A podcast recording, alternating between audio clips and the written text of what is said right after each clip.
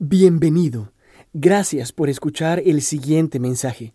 Si desea más información o escuchar otra prédica, visite nuestra página web www.redilelpoblado.org. Muy buenos días. Les invito a abrir sus Biblias en el Salmo 2. Salmo 2. Dice la palabra del Señor. Leo en Reina Valera. ¿Por qué se amotinan las gentes y los pueblos piensan cosas vanas. Se levantarán los reyes de la tierra, príncipes consultarán unidos contra Jehová y contra su ungido, diciendo, rompamos sus ligaduras y echemos de nosotros sus cuerdas. El que mora en los cielos se reirá, el Señor se burlará de ellos, luego hablará a ellos en su furor y los turbará con su ira, pero yo he puesto mi rey sobre Sión, mi santo monte. Yo publicaré el decreto. Jehová me ha dicho, mi hijo eres tú, yo te engendré hoy. Pídeme y te daré por herencia a las naciones, como posesión tuya los confines de la tierra. Los quebrantarás con vara de hierro, como vasija de alfarero los desmenuzarás. Ahora pues, oh reyes, sed prudentes, admitid amonestación, jueces de la tierra, servid a Jehová con temor y alegraos con temblor, honrad al Hijo para que no se enoje y perezcáis en el camino, pues se inflama de pronto su ira, bienaventurados todos los que en él confían. Oremos. Señor, esta es tu palabra para esta mañana. Esta es tu palabra, Señor, que recibimos y que queremos meditar juntos, Señor. Gracias por la invitación de este salmo a contemplar una visión de un Dios rey que todo lo domina. Nosotros en esta mañana, en este día, nos sometemos a la autoridad del Dios Padre, Hijo y Espíritu Santo y pedimos, Señor, que nos llenes de tu presencia al explorar el texto bíblico juntos al escuchar tu palabra y sobre todo al aplicarla. Que el Señor nos bendiga en el nombre de Jesús. Estamos felices en estos días por lo que el Señor viene haciendo entre nosotros. Y perdónenme la insistencia que en esta mañana tengo, pero les insisto a quienes todavía no se han unido a un grupo pequeño para que lo hagan para que llamen a la iglesia y se involucren en un grupo pequeño, porque nosotros hemos sido afectados en nuestra comunión dominical y necesitamos esos espacios en semana para al menos dialogar juntos, para hablar, para participar. ¿Cómo saber y cómo conocer necesidades que tenemos si no hablamos, si no tenemos un espacio donde compartir? Entonces les animo, soy consciente también por aquellos que se quedan en casa trabajando y pasan todo un día teletrabajando. Cuando llega la noche no tienen cabeza ni ánimos para estar en un, en un grupo pequeño y conectarse nuevamente. Pero aún así les animo, hermanos, a que se conecten, a que estén participando, involucrándose en un grupo pequeño. Para mí fue muy importante esta semana mi esposa dirigió un grupo pequeño y me quedé con este desafío. Meditar la palabra requiere memorizarla. Y para mí fue un desafío que lo escuché cuando lo empezaba los caminos del Señor y lo vuelvo a escuchar con mucha fuerza en estos días. Este es un legado que queremos dar en este tiempo con los salmos. Aprender de los salmos, memorizarlos y tener el, el desafío, hermanos, de cumplir la palabra, de aplicarla a la vida, de, entender lo que nos está pasando en estos días. Vivimos épocas duras y el Salmo recoge parte de lo que son esas épocas duras, épocas de conspiraciones, relata este Salmo y realmente este Salmo empieza con eso. El Salmo 1 que vimos la semana pasada empezaba con una bienaventuranza y, este Salmo 2 termina con una bienaventuranza. Es decir, que parecería que fuera un solo salmo que hace la introducción a todo el libro de los Salmos, a estos 150 capítulos que hay. El Salmo 1 nos presenta un varón justo. Y el Salmo 2 retoma con esta idea del Salmo 1 del varón justo y, da la visión de un rey que trasciende lo humano, pero que también vive dentro del humano porque tiene a su ungido. Entonces, hoy queremos ver y queremos contemplar la visión de este rey que está por sobre todo, dominando sobre todo, pero a la vez que tiene a su ungido en la tierra. Un Dios que lo domina todo en los cielos, pero que también domina a través de su ungido en la tierra. Tres aspectos que quisiera mencionar. Lo primero es explorar un poco más el tema de la pregunta. Lo segundo que quiero explorar es el, asunto de una proclama que hay ahí, como el texto bíblico en Reina Valera dice un decreto. Y finalmente una propuesta al final en los versos 10 y 12. En el centro está esa propuesta y esa, esa proclama a partir del verso 4 y hasta el 9 aproximadamente, y del 10 al 12 está esa propuesta. La pregunta eh, tiene elementos de este problema que se señala a través de la visión de una pregunta retórica. Esta me suena, esta primera pregunta, hermanos, como una pregunta de pretensiones absolutas para eh, el escritor, es el escritor que se sienta a, reflexionar y se sienta a meditar la realidad como la ve, como un observador de su tiempo. Él se pregunta, ¿qué es esta incesante agitación? ¿Qué es esta inquietud?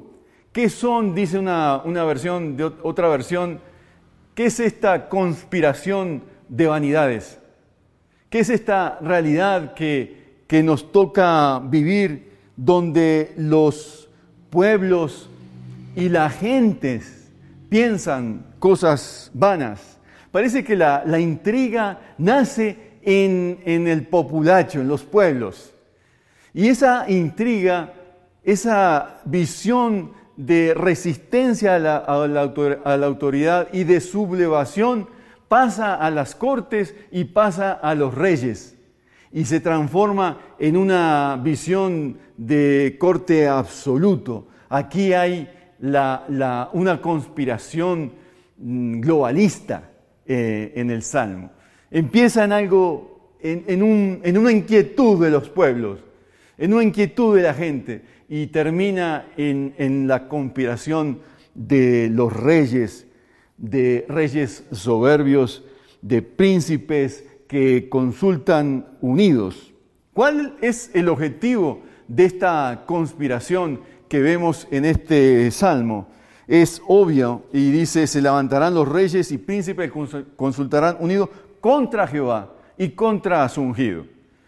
En la visión del salmista, del escritor, es el, el rey que ha sido entronizado, eh, al cual se le ha vaciado el, eh, aceite, el cuerno de aceite, eh, la, copa grande, no sé, lo que se usaba en esa época era un cuerno y, se le tiraba al, al, rey y se le ungía como rey. Y ese rey muchas veces ungido por un profeta, en el caso es notorio en el caso del, profeta Samuel con Saúl y, David, que ambos, él participa en la unción y en la, en, la entronización de, estos dos reyes del Antiguo Testamento, en los primeros reyes que, que, habían. Entonces, él ve esa realidad y dice, aquí hay conspiración contra autoridades que Dios puso. Aquí hay confabulación y hay una resistencia a, la autoridad, a lo que viene, viene de Dios y de, las, de deshacernos de las cadenas. Eh, de hecho, menciona eh, la, la, problemática es rompamos sus cadenas, rompamos, rompamos, resistamos toda ligadura y echémonos las cuerdas Es decir, que en la visión de, esa gente, lo que ellos veían es de Dios es como una atadura. Dios nos es una atadura. Eh, seguir a Dios y estar bajo la autoridad de Dios es estar bajo una atadura. Eh, resolvamos tirar esas, romper esas cuerdas que nos atan a Dios. Entonces, ¿qué es, qué es lo que hay aquí, hermanos? Hay una total tergiversación de quién es Dios. En la visión del Antiguo Testamento, cuando por ejemplo en Éxodo 20 se da los mandamientos, el, el estímulo del mandamiento, el estímulo a cumplir los mandamientos es que Dios te liberó. Es decir, en la visión del Antiguo Testamento de Dios, cuando te pide que cumplas un mandamiento, Él te ha dado los recursos de la gracia para hacerlo. Y en el caso específico del pueblo de Dios, ustedes han visto lo que yo he hecho con el poder de Egipto que los tenía esclavizados. Yo les he sacado la esclavitud y por tanto sírvanme a través de la adoración y poniéndome en primer lugar. Aún con el tema del descanso. El tema del descanso tiene el objetivo de darnos una visión de, un Dios que quiere que descanses porque has sido libre de la esclavitud del trabajar sin descanso como trabajabas en Egipto. Es decir, ellos no ven, estos que se resisten a la autoridad de Dios, se resisten porque no conocen a Dios. Y es curioso que la visión que ellos tienen es de un Dios que los esclaviza, que los tiene em, bajo cuerdas. Cuando Oseas describe a Dios es que yo te rescato con cuerdas, te busco con cuerdas de amor con cuerdas de, la gracia y te sostengo en mi caminar, en tu caminar conmigo. Entonces aquí hay una tergiversación total del proyecto de Dios. Aquí hay una tergiversación de, lo que Dios hizo y prometió en el huerto del, Edén, de, de, recrear el mundo creado a través del ser humano de la primer pareja y de fructificar y de multiplicarse. Es decir, han perdido de vista quién es Dios y por eso lo resisten y no aguantan la autoridad del Señor. No, no les gusta el proyecto de Dios. No, ves, no ven el Dios de la gracia que nosotros lo, vemos.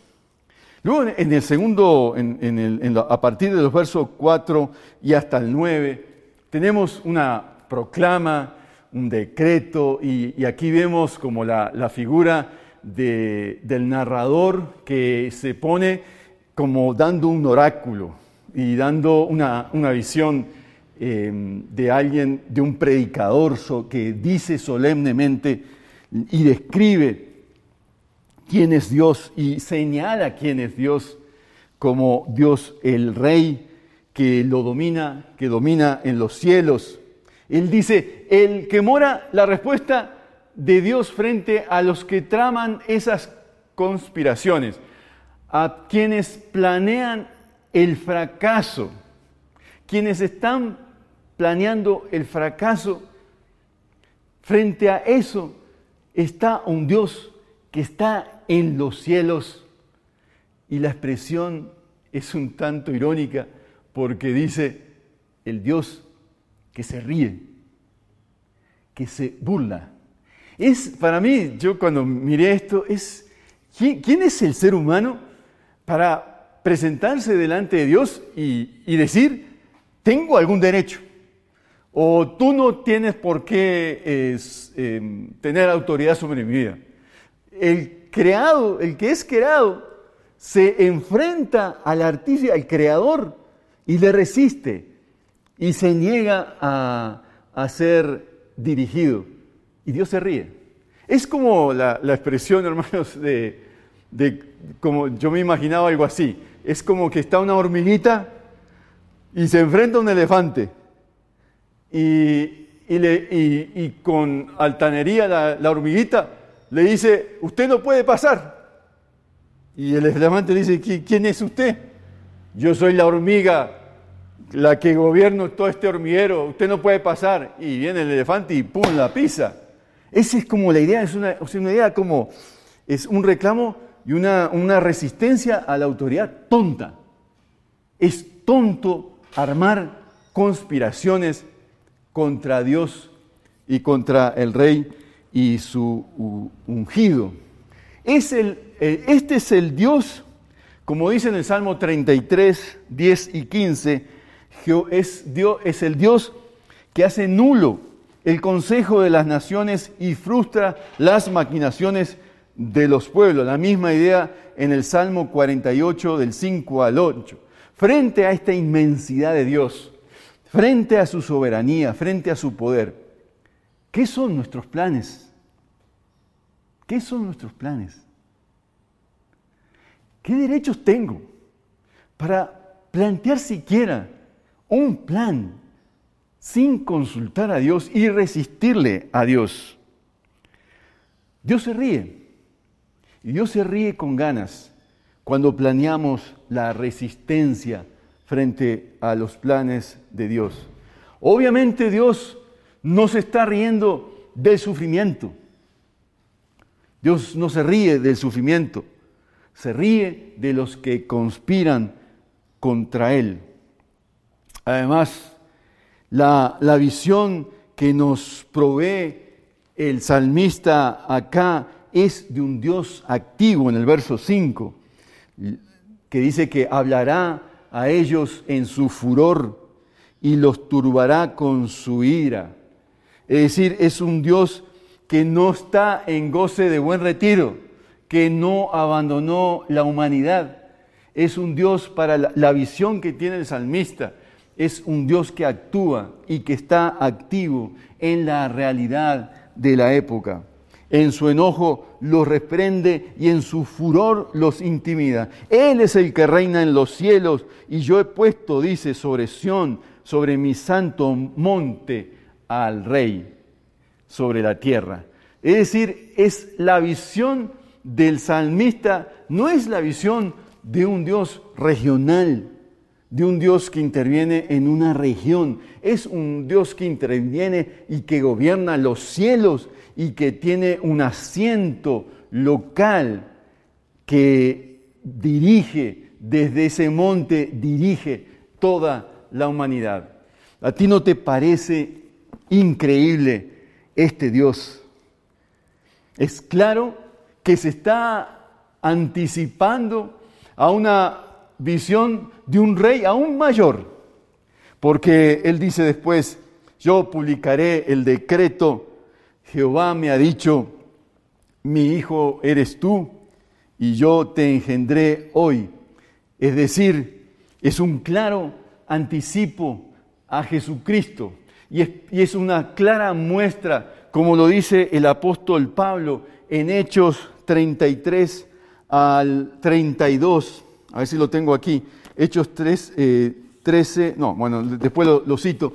Es, eh, es Pablo en Antioquia en Antioquía de Pisidia, está entrando a la sinagoga y está diciendo, este Jesús que ustedes vieron que murió, ha resucitado y su nombre, su autoridad está sobre los cielos y sobre la tierra. Y Él es el que tiene la autoridad. Y por eso dice, mi hijo eres tú, yo te engendré. Y por eso dice a Jesucristo, pídeme y yo te daré por herencia de las naciones. Es esta visión de un Cristo exaltado lo que debe dominar el día a día de las personas que siguen al Señor. Es esta visión que, se, eh, que, que nace acá y que avanza en la historia hacia la venida de Jesucristo. Y es este pensamiento que nos debe dominar en estos tiempos de pandemia, hermanos. Frente a, tantas teorías que hoy nacen y mañana cambian, en, frente a tantas teorías de expertos, y perdón por los, los expertos que me escuchan, pero hoy dicen una cosa y mañana sale un experto que dice lo contrario. Yo he leído y he escuchado en los últimos días diversas posiciones frente a un mismo tema. Nadie se pone de acuerdo. No sabemos cómo enfrentar esta época de pandemia. Yo he seguido durante este tiempo las oraciones de los reyes y lo he transmitido en el tiempo de, oración en la, iglesia. Y he seguido esas oraciones de los reyes. Y una oración de un rey me impactó. El rey Ezequías está rodeado por 185 mil soldados. Y literal, lo dice así, 185 mil soldados listos para la guerra, listos para irrumpir en Jerusalén y, saquear la ciudad y tenerla y hundir la ciudad y prenderla a fuego. Y ahí está el rey, el rey Ezequías, recibiendo por cartas las amenazas del enemigo, del, general asirio. Él recibe esa carta.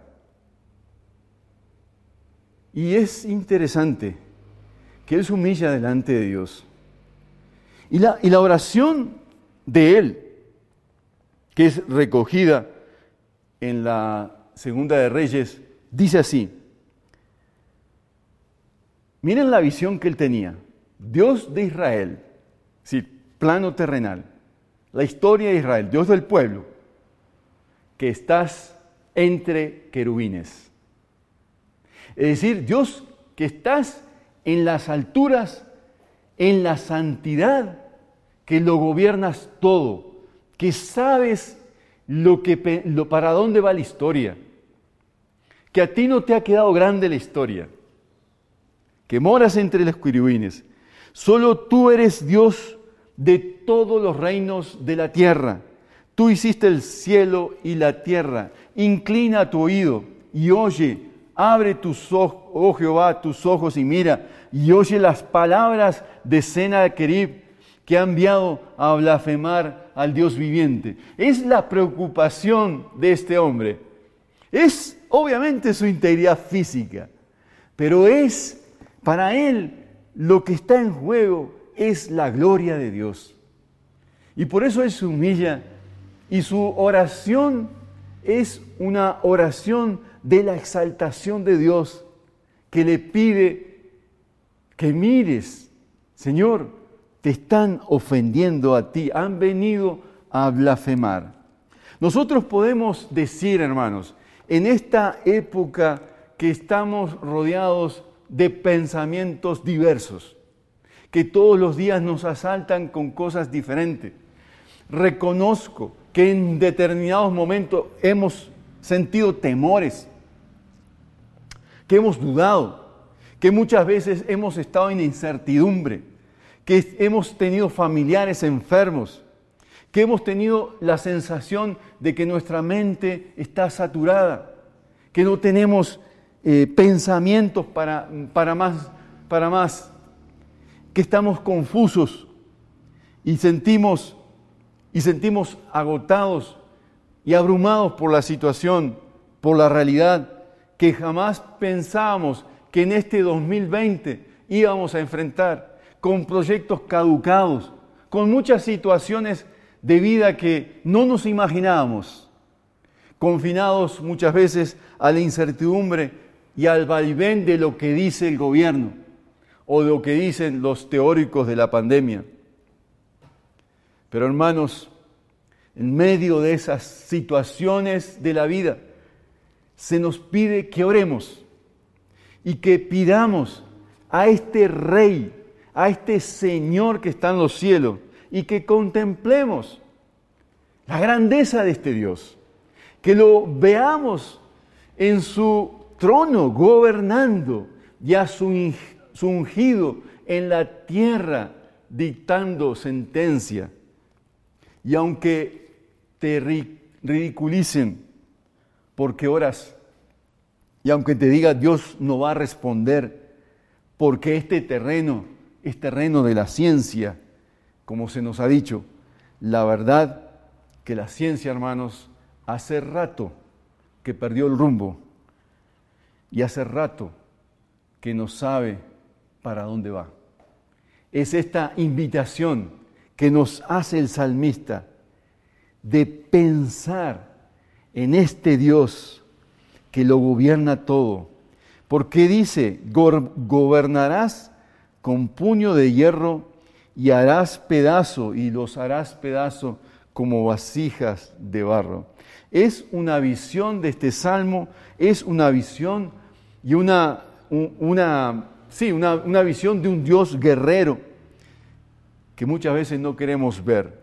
Es la visión de un Señor de las naciones que en Apocalipsis lo vemos más resaltado y más amplio, el Todopoderoso, el Supremo, el que venció la muerte y está a la diestra de Dios. A ese Dios que se anticipa en este salmo es al que nosotros seguimos y adoramos. Por eso, en los versos 10 al 12, se nos da una propuesta. Una propuesta que tiene la aplicación primaria a los reyes. De hecho, el salmo empieza con reyes y termina con reyes.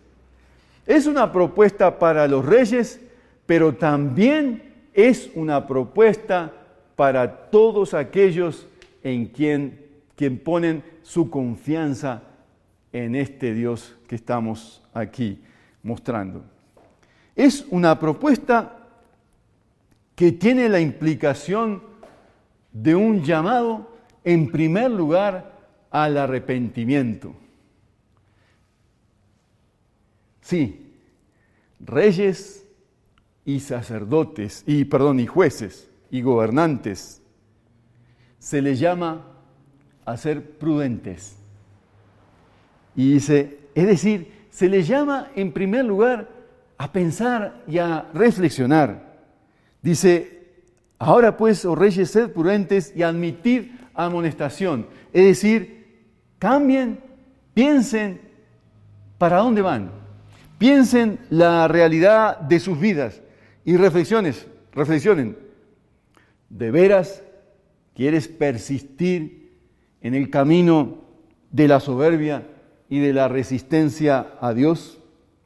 Es un llamado enfático a admitir amonestación y es un llamado enfático, hermanos, a dejarse enseñar, a ser enseñables, a tener un corazón abiertos al aprendizaje. ¿Por qué? Porque se han conducido mal y porque han obrado mal y porque no han sido prudentes y no han administrado bien la justicia. Segundo, se, nos, se les invita a servir a Jehová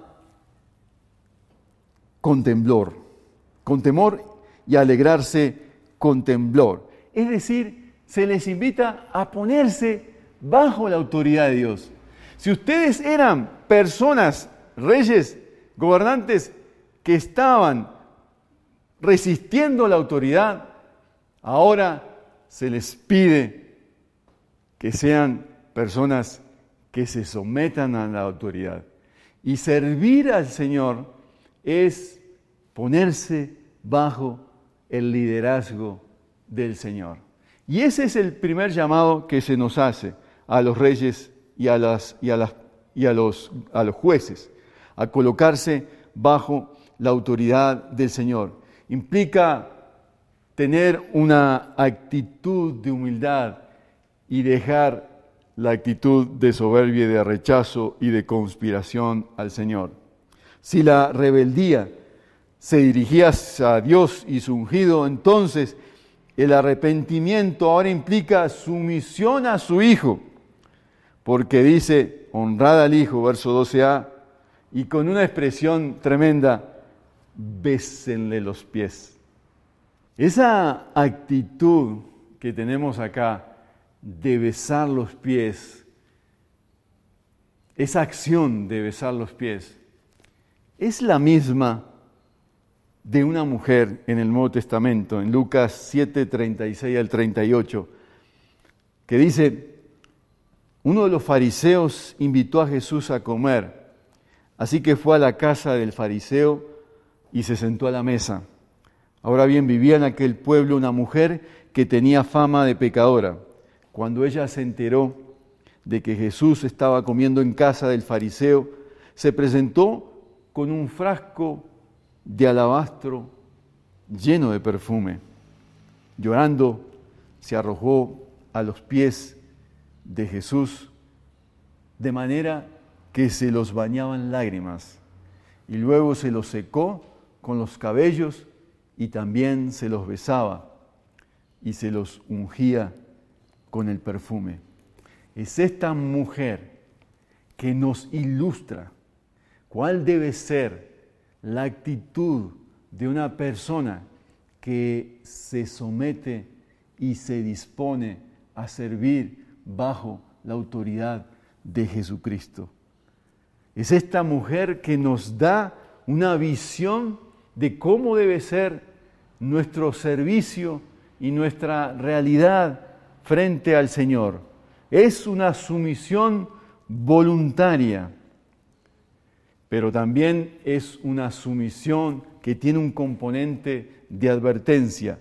No sea que Dios se enoje y sean ustedes destruidos en el camino, pues su ira se inflama de repente. Este salmo, hermanos, termina como empieza el Salmo 1. Bienaventurados todos los que en Él confían.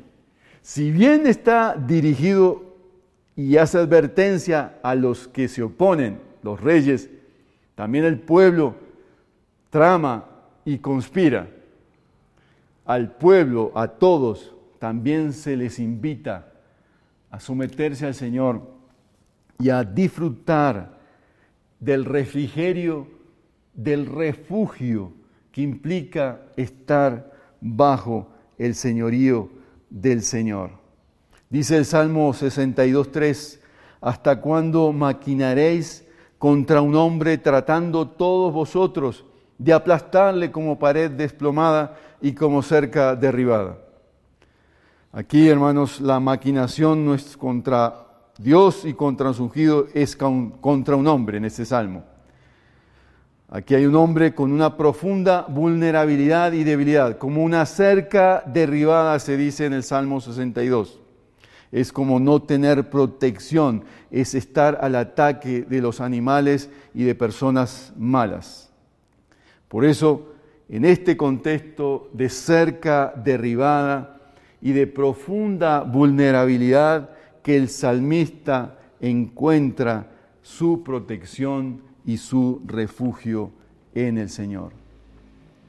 Este salmo, hermanos, es un salmo que nos invita a relacionarnos con un Dios que tiene el señorío y tiene la esperanza, que da esperanza, que provee esperanza para todos nosotros. ¿Cómo nos vamos a relacionar con este Rey y Señor de señores? También es un llamado como iglesia a no claudicar en la oración. Cómo nuestras oraciones están siendo permeadas con la visión de este Rey que adoramos. Frente a tantas situaciones que escuchamos, qué importante es venir a este Dios y decirle, Señor, mira, escucha estas situaciones que estamos viviendo.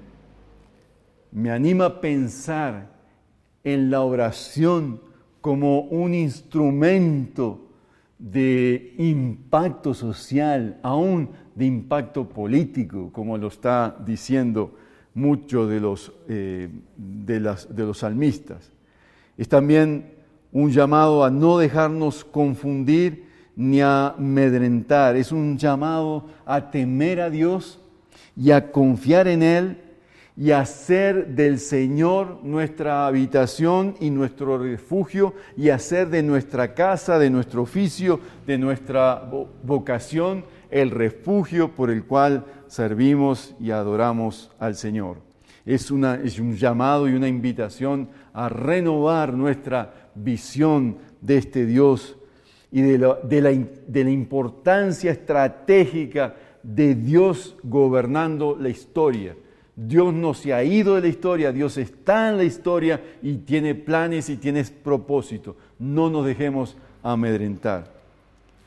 Finalmente, hermanos, este salmo es una invitación a renunciar a nosotros mismos para someternos y dejarnos guiar por el Señor Jesucristo.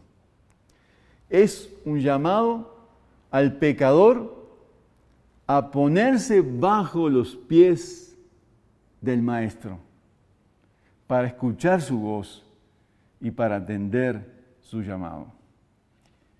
Es esta la invitación que hoy tenemos en este salmo, un salmo que nos invita a repartirnos, pero también un salmo que nos invita a ponernos bajo la autoridad y señorío de nuestro Señor Jesucristo. Que Dios les bendiga. Vamos a orar. Señor, gracias por este salmo. Gracias por esta invitación que nos haces a dejarnos guiar por ti. Es una invitación a arrepentirnos y a ser enseñables delante de ti. Pido, Señor, que esta semana podamos en los grupos pequeños, en, en un tiempo a solas contigo, a dejar aquellos pensamientos que en los últimos días nos han confundido, para pedir que tú seas gobernando nuestros pensamientos, nuestros sentimientos, nuestras emociones. Soy consciente, Señor, que esta época no es una época fácil de entender encuentro que muchas personas un día dicen una cosa, al otro día están diciendo otra. Frente a los mismos temas que parecen sencillos, alguien dice usen tapaboca, alguien dice usen tapaboca todo el día. Y así. Por eso, Señor, gracias por tu palabra en esta mañana. Hoy te adoramos y te pedimos, Padre, que nos llenes de tu Espíritu Santo para entender este tiempo, Señor, y para tener una vida de oración y de adoración al Rey de Reyes y al Señor de Señores. Gracias por tu iglesia, gracias por la iglesia en la ciudad, gracias por los pastores, gracias por los líderes de la ciudad, gracias por aquellos líderes en la nación que te siguen y te honran en los lugares donde tú los has puesto. Bendíceles. Te lo pedimos, Padre, en el nombre de Cristo Jesús. Amén. Esperamos que este mensaje haya sido de edificación para su vida. Si desea más información sobre nuestra comunidad, visítenos en nuestra página web www.redilelpoblado.org.